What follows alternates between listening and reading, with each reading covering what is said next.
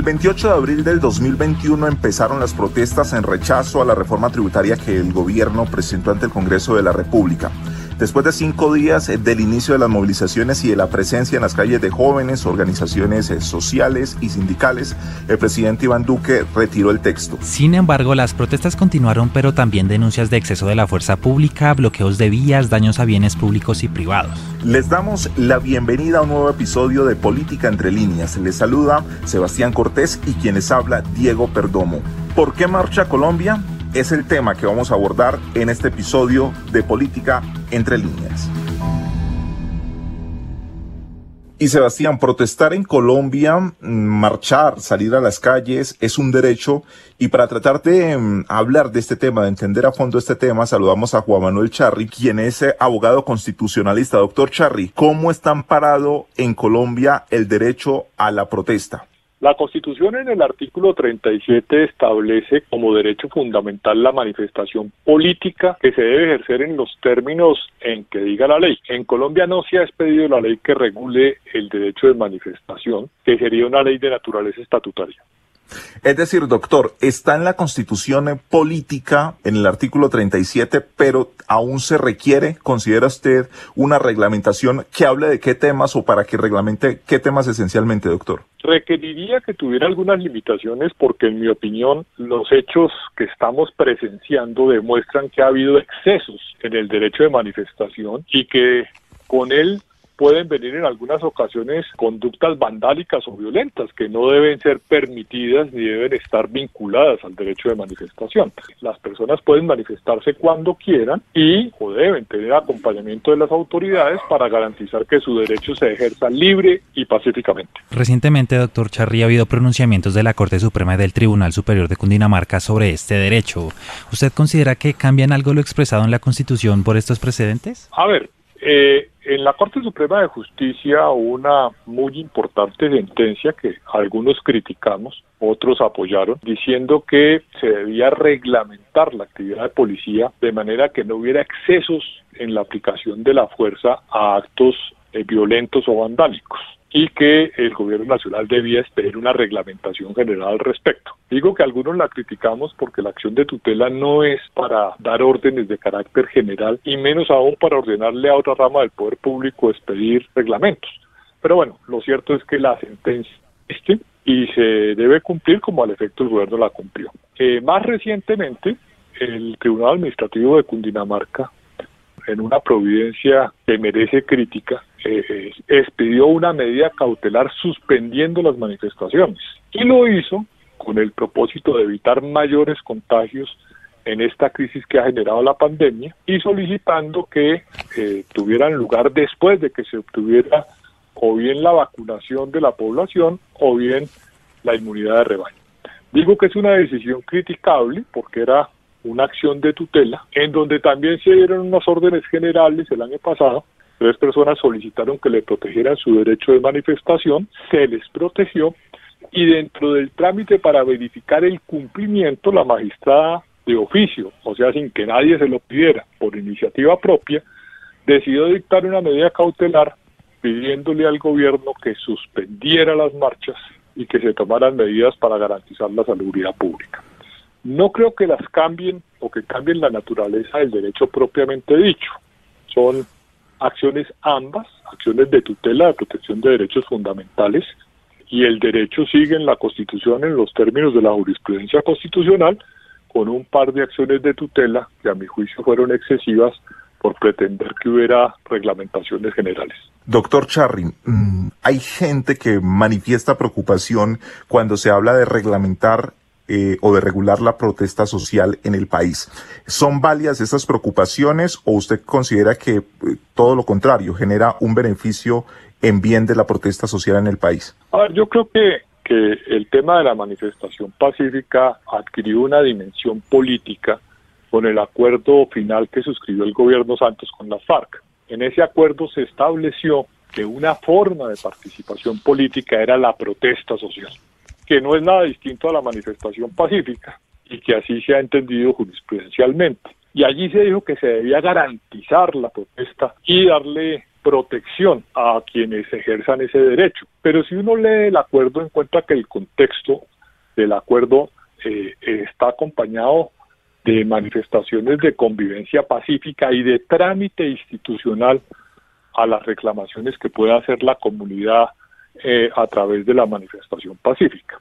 Pero lo cierto es que, por lo menos a mi juicio, le han dado una connotación política de confrontación. Si se quiere, eh, de haber dejado los fusiles, de haber firmado un acuerdo de paz, pero de trasladar el conflicto y la diferencia a las calles de las grandes ciudades. Y allí lo que hay o lo que habría es una discusión de naturaleza política donde se quiere tener un arma eh, política eventualmente para generar réditos a sectores o partidos y ellos son los que se oponen a la reglamentación del derecho. Pero digamos que nada más sano que poner las reglas de juego y de garantizar los derechos, no solo del que se manifiesta pacíficamente, sino los derechos de los demás. Y eso pues permite recordar que la Constitución establece que todos los derechos se deben ejercer con responsabilidad, respetando los derechos de terceros, evitando el abuso del derecho y cumpliendo con el principio de solidaridad que es auxiliar a quien pueda resultar perjudicado, algo que no hemos visto en estas manifestaciones.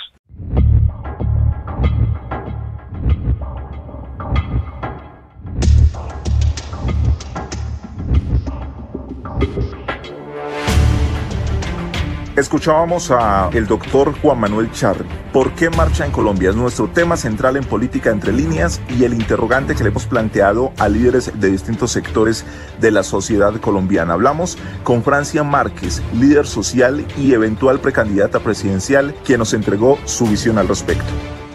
Las razones por las cuales este estallido social se da obedecen a situaciones estructurales, a situaciones históricas de abandono, de exclusión, de empobrecimiento, de miseria, del miedo que se ha sembrado en esta sociedad colombiana, las mayorías, eh, y es ese miedo infundado por la política de la muerte, es ese miedo infundado por el conflicto armado. Así que yo creo que esta es una oportunidad para un cambio, un cambio real un cambio que sigue evitando que mientras el 50% del presupuesto nacional se pierde en corrupción, niños, niñas mueren de hambre en este país. Yo creo que hoy hay una sed de una educación, de acceso a la educación, pero una educación no simplemente gratuita. Hay la necesidad de transformar el modelo de educación y por otro lado, Creo que es el momento para la paz. No podemos seguir creyendo que vamos a impulsar situaciones de conflicto y de guerra que hoy tienen a la población movilizada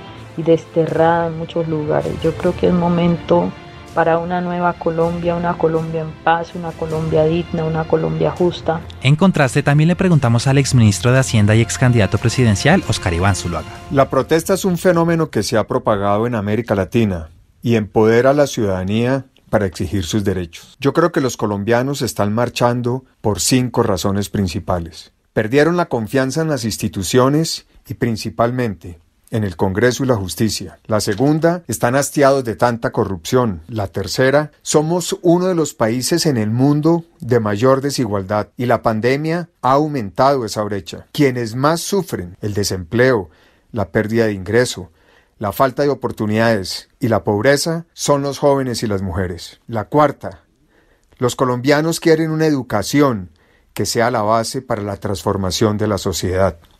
Y la quinta, quieren un Estado que en el ejercicio legítimo de la autoridad proteja la vida de todos por igual. Estas son las razones que nos deben llevar a escucharnos más y buscar de esa manera consensos en medio de las diferencias. Y ya teníamos, Sebastián, la opinión eh, de, de, dos personas que representan dos sectores del país hablando sobre, sobre estas manifestaciones. Pero ahora tenemos que adentrarnos en algunos datos importantes sobre las manifestaciones en Colombia. La Defensoría del Pueblo acompañó en el país al menos 15 eh, movilizaciones en el año 2020 y se precisa que fueron pocas debido a la pandemia del coronavirus. Teniendo en cuenta esta situación, hablemos de algunos datos de algunas movilizaciones que se presentaron en ese año. Exactamente, don Diego, para ubicarnos y pues empezar por el inicio como debe ser. 21 de enero se adelantó el cacerolazo nacional contra lo que la gente a través de redes sociales denominó hashtag paquetazo de Duque. Del 10 al 11 de septiembre hubo protestas esta vez por la muerte de Javier Ordóñez en Bogotá y otras ciudades, mientras que del 10 al 20 de octubre se desarrolló la minga social y comunitaria del suroccidente de Colombia. Recordemos también el 21 de noviembre donde se desarrolló la conmemoración masiva y unitaria del primer aniversario del paro nacional realizado en el 2019.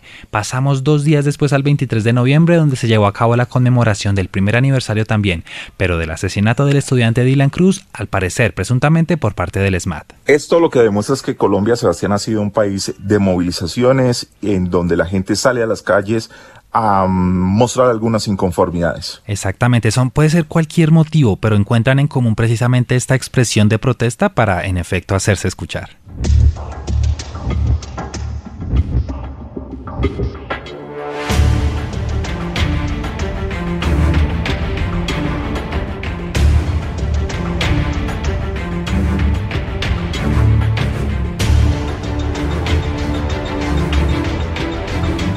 Continuamos en Política Entre Líneas, el espacio donde abordamos diferentes temas de la realidad nacional.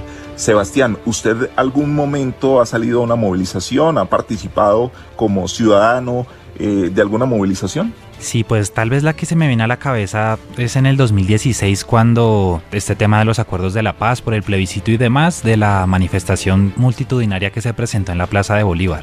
¿Y usted? Sí, señor, también eh, por, diversas eh, eh, situaciones, marchas pacíficas y demás. Pero saludamos a esta hora al doctor Carlos Charri, es el director del doctorado y la maestría en estudios de la Universidad del Rosario. ¿Por qué marcha la gente en Colombia? ¿Qué reflejan las movilizaciones en Colombia? Doctor Charri, bienvenido. pues existen diferentes razones y si hay algo que caracteriza el actual ciclo de protestas es la diversidad, incluso hay que señalarlo también, la falta de articulación de los manifestantes en las distintas partes de la geografía nacional. Como ustedes mismos lo estaban señalando, en el 2016 vimos que había un, objetivo claro de las manifestaciones, la aprobación de los acuerdos de paz. En, en el 2019, que también hubo un paro nacional muy importante, era claro que había una demanda muy específica que era revertir la intención del gobierno nacional de hacer una, una reforma una reforma laboral. En este último ciclo de protestas todo inició a raíz de la intención de la, de la propuesta de reforma tributaria de parte del gobierno nacional pero vimos que el ciclo de protestas ha seguido por dos y tres semanas más. También hubo un tema de articulación en, torno a una posible reforma a la salud que ya se cayó, pero lo que vemos es que hay distintos tipos de manifestantes, unos que están en contra de las políticas del gobierno nacional, otros que están, por ejemplo, en contra, como los camioneros y los bolqueteros, que están en contra del tema de la carestía de los peajes, de la carestía del combustible, de los bajos costos de los fletes de transporte, pero también vemos indígenas manifestándose por, por incumplimientos de carácter histórico que no solamente este gobierno, sino en general muchos gobiernos han incumplido a, sus demandas. Vemos que hay unos jóvenes, por ejemplo, en, ciudad, en, la ciudad de Cali que demandan por, por temas de asistencia social, de presencia del Estado. Vemos otros jóvenes universitarios en Bogotá o en Medellín o en la misma Cali demandando por una por acceso a la educación pública de alta calidad. Entonces, la complejidad actual del paro, de lo que llamamos el paro nacional, es que son múltiples paros nacionales y están ocurriendo de manera simultánea. Adicional a esto, bloqueos de carreteras por personas asociadas, por ejemplo, a, los camioneros y los bolqueteros, pero otros bloqueos de carreteras son por otro tipo de, personas e incluso eh, se han identificado bloqueos de carreteras por grupos eh, eh, ilegales o por personas que están buscando lucrarse de la situación. Entonces hay un montón, digamos, de situaciones muy complejas que hacen que este, este actual ciclo de protesta sea mucho más complejo de entender, mucho más tupida la, la, relación entre los manifestantes y, lo, y, las razones por las cuales se manifiestan. ¿Hay alguna diferencia en los temas o las peticiones de los ciudadanos que salen a protestar eh, en la época de los 70, 80? A, a, la, a la actual eh, época? ¿Hay alguna coincidencia o la agenda de peticiones o las peticiones han variado con el tiempo? No, no, indiscutiblemente han, han cambiado.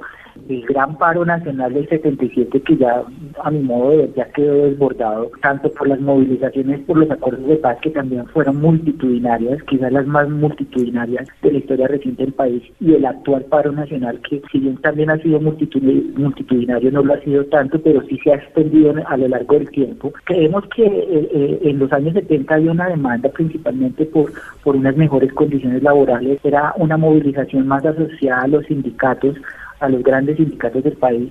Si bien en el, denominado Comité Nacional de Paro actual hay una fuerte representación de sindicatos, especialmente de profesores y, de la Central Unidad de Trabajadores y demás, sería, digamos, reduccionista eh, decir que el actual paro eh, eh, se circunscribe a elementos puramente laborales.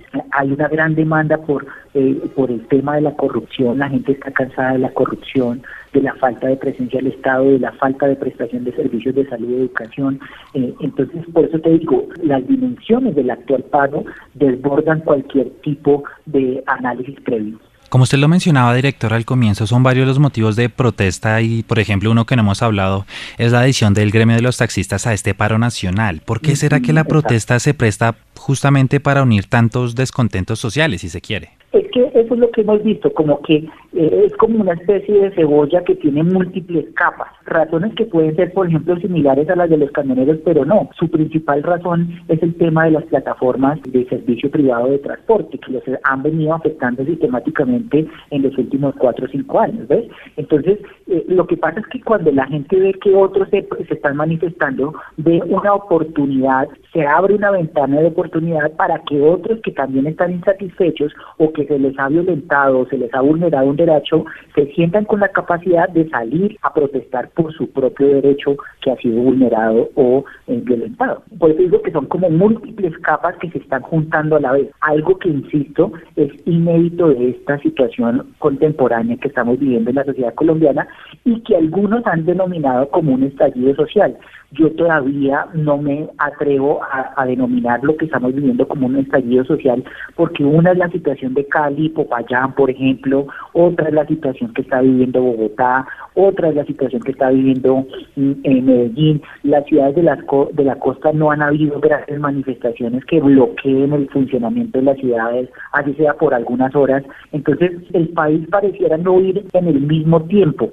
de las movilizaciones. Son como tiempos, dinámicas y eh, eh, objetivos muy disímiles. Hay, hay un, una discusión eh, muy importante y en algunos sectores se ha empezado a hablar de la posibilidad de una constituyente para, para solucionar los problemas actuales. Hay otros sectores que dicen que en la constitución están las herramientas de representatividad, están las herramientas para encontrar salidas a la actual crisis. Ustedes desde la academia, ¿cómo ven este tema? Mire, yo, yo, yo, yo sí veo que hay un, sector mayoritario de jóvenes que lo que solicita es la implementación de la Constitución del 91. Esto no es la situación eh, de Chile, por ejemplo, de hace un par de años, donde una constitución que nació de un régimen militar extremadamente autoritaria se impuso y, y se mantenía vigente a lo largo de las décadas. Colombia hizo una renovación institucional, una renovación política a partir de la Carta eh, Política, de la Carta Constitucional de 1991, que es una de las más garantistas que hay en el continente en términos de derechos a los ciudadanos, esto hay que decirlo. Hay un gran desconocimiento de la Constitución. Eh, la Constitución prevé incluso eh, elementos tan fundamentales como considerar que la, la, la protesta es un derecho fundamental de las personas. Pero no creo que exista en realidad una coordinación o articulación lo suficientemente consolidada para decir que lo que se está demandando es una reforma constitucional. Creo que no, ese no es el principal objetivo. Hace poco la Universidad del Rosario hizo una, una encuesta de la cual yo tuve parte, la posibilidad de ser parte, y, y lo que eh, para jóvenes entre los 18 y los 32 años, y lo que vemos es un gran descontento en una falta de legitimidad de las instituciones en los jóvenes, no se sienten representados ni por los partidos, ni por el Estado, ni por el gobierno. Hay una gran demanda por empleo y esto es un efecto directo de la pandemia y al mismo tiempo eh, el tema de la corrupción es un tema que ha hecho que la gente esté cansada de las instituciones y, y salga a marchar. ¿Cuál sería la solución ya no como gobierno ni mirando el momento actual eh, el gobierno actual, sino mirando eh, hacia adelante y mirando todo el problema, todo el, toda la situación desde lo que ha venido pasando desde hace muchos años en el país. ¿Cuál debería ser la respuesta de un Estado como tal a las inconformidades que vienen expresando los ciudadanos eh, independientemente de la época. Yo aquí sí quiero ser muy claro, la gente lo que demanda son soluciones, es decir, que los hospitales sirvan, que los colegios eduquen, que eh, los sistemas de transporte funcionen, que la gente pueda tener acceso a un trabajo. Y esto no tiene eh, un tinte ideológico de izquierda a derecha. O sea, debemos tener como muy claro que a la gente hay que darle solución y para entender lo que la gente está demandando hay que escucharla. Algo interesante que me parece a mí de la experiencia chilena fueron las asambleas populares, en donde la gente se aglomeraba para generar acuerdos para generar articulaciones en las diferentes demandas de la ciudadanía y tener un pliego mucho un pliego de peticiones mucho primero, mucho más claro por un lado pero mucho más objetivo o sea en términos de que sea realizable. Fue por eso que se llegó a la idea de que había que hacer en ese país una reforma constitucional que era digamos como la matriz de todos los problemas Aquí todavía, creo yo, no hemos encontrado esa articulación que nos permita identificar a los ciudadanos cuál es la matriz de todos los problemas. Podría ser la falta de empleo, sí, podría ser eh, el tema de la corrupción también, eh, podría ser la falta de legitimidad de las instituciones. Pero esto es un proceso ciudadano que debe darse que debe surtirse y que va a tomar tiempo. Y al mismo tiempo el gobierno tiene que mantener canales de comunicación con los manifestantes a través de los gobernadores, a través de los alcaldes, que son los que tienen un contacto más directo con las comunidades y escuchar muy bien y, y tener la plena disposición de atender esos reclamos, encontrando soluciones que sean verdaderamente eh, objetivas y racionales, no, no solamente mm, eh, soluciones de momento o de micrófono para calmar, para calmar un poco el ambiente y que la gente no siga manifestándose, sino que la gente ya se cansó un poco también de tanto, de tantas promesas incumplidas, ¿ves? Tiene que haber de ambos lados, tanto de los gobiernos nacional, departamental, municipal y de los manifestantes, un, un proceso de concertación política al interior de cada uno de ellos como en la interacción con el otro, al que se le dirige eh, eh, eh, las denuncias y las demandas. Ahora, hay un tema muy importante que es la violación a los derechos humanos. Hemos tenido un lamentable saldo de más de 40 personas muertas en este ciclo de protestas. No debemos llegar a ciclos de violencia que se vuelvan ya irreversibles. Creo yo que la gente está entrando un poco en conciencia y, y, es lo que se necesita en este momento, es mucha concertación política para que se den esas articulaciones de las que vengo hablando. Trasladándolo, director, a una perspectiva global, ¿Cuál cree usted que es la lectura de este fenómeno de protestas, pues teniendo ejemplos de casos como el que ya mencionábamos de Chile, París en su momento, Hong Kong y por supuesto eh, Colombia? Yo sí creo que esto es una crisis de las democracias contemporáneas, lo que se está viviendo. Y, y de alguna manera, si podemos sacar un común denominador, es la falta de identificación de los ciudadanos en las instituciones y en los partidos políticos. Hay una crisis de representatividad en, las democracias la gente no se siente representada, no se siente escuchada, no se siente que, se, que los gobernantes estén dándole soluciones reales y concretas a, sus problemas centrales y además hay una altísima expectativa por mejorar las condiciones de vida, por mejorar el bienestar de las, de las, de las poblaciones.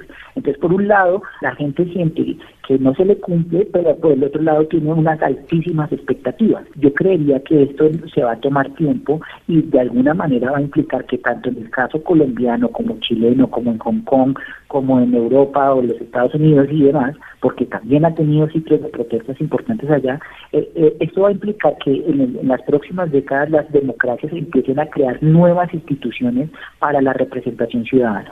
Doctor Charry, ¿cuáles son las marchas, mirando la historia, que usted más recuerda y que han sido más representativas para el país las movilizaciones? Paradójicamente hemos tenido la posibilidad de asistir a ellas eh, en tiempos contemporáneos. Le señalaba hace un instante, quizás las movilizaciones sociales más legítimas, más masivas que haya tenido la sociedad colombiana son los de los acuerdos por la paz. No ha habido, digamos, una dinámica tan, tan, tan nutrida Anteriores a estas fueron las movilizaciones, el denominado paro campesino, que también eh, afectó por el, al país durante unas buenas semanas y sin lugar a dudas las contemporáneas en las que estamos viviendo en este 2021, pero que, digamos, en términos de, de, éxito, de transformaciones de una sociedad, sin lugar a dudas, las de, las de los acuerdos de paz, las del plebiscito por la paz, que de alguna manera presionaron al sistema político para que se lograra un acuerdo. Probablemente, si no hubiera sido por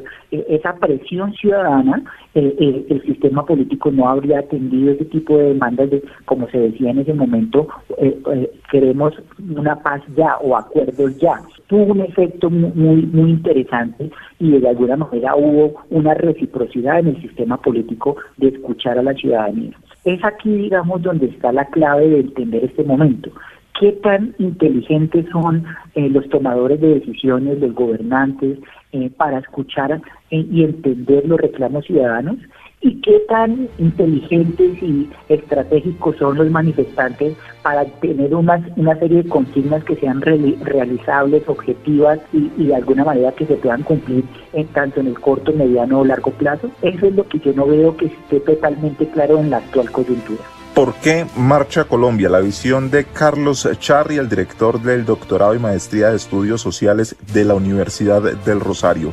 Doctor Charri, gracias por su participación en Política Entre Líneas. Muchas gracias por esta invitación a este espacio.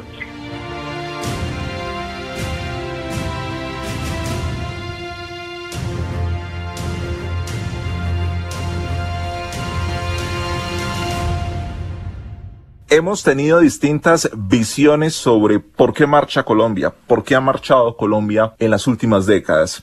Escuchábamos al profesor Carlos eh, Charri, que nos entregaba su visión, algunos eh, líderes eh, políticos, algunos líderes de distintas corrientes políticas del país. Una visión bastante importante sobre por qué de las movilizaciones en el territorio colombiano, Sebastián. Totalmente, yo creo que demuestra esa importancia que tiene la protesta, la manifestación per se y el sentido y debate tan grande que hay sobre si se debe regular, si se debe dejar como está, si se debe em, controlar un poco los actos de vandalismo, todo lo que gira en torno a la protesta, que también como lo escuchábamos de distintas voces, recoge muchos descontentos sociales que surgen a lo largo de los años.